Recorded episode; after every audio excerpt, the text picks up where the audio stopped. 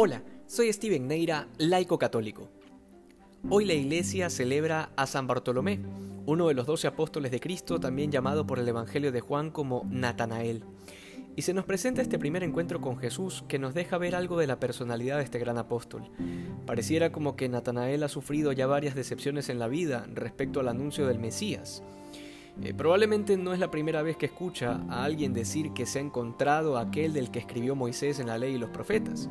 Y esto tiene mucho sentido porque fueron muchísimos años los que tuvieron que pasar desde el anuncio de los profetas hasta la plenitud de los tiempos en las que se encarna el verbo de Dios en el seno de María.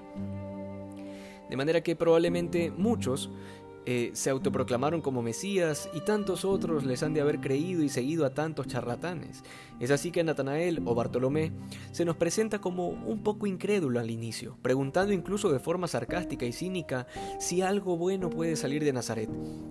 Pero para Felipe queda claro que el encuentro con Jesucristo no se puede explicar desde la teoría o desde las ideas, sino que implica un encuentro personal. Felipe no se instala a explicar nada y mucho menos a rebatir con argumentos la pregunta de Natanael. Sencillamente le responde de la misma manera en que Cristo respondió a Pedro y Andrés cuando le preguntaron dónde vivía. Ven y verás. Justamente porque esto no se trata de explicaciones, sino de una vivencia real, de una experiencia personal con Jesús. Justamente de esto se trata la vida cristiana, porque este encuentro no puede limitarse solo a los momentos de oración o a las paredes de la iglesia, sino que al tratarse de una persona y de una relación, requiere comprometer toda la vida. Es a partir de este encuentro que Natanael experimenta una transformación interior que habría sido imposible si Felipe tan solo se hubiera limitado a explicarle razones o a darle argumentos.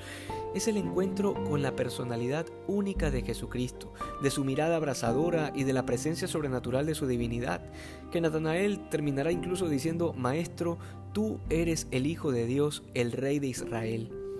Sin embargo, esta proclamación nos permite ver que Natanael seguía manteniendo ciertos criterios terrenales respecto al reinado de Cristo, que luego él mismo manifestará ante Pilato que no es de este mundo.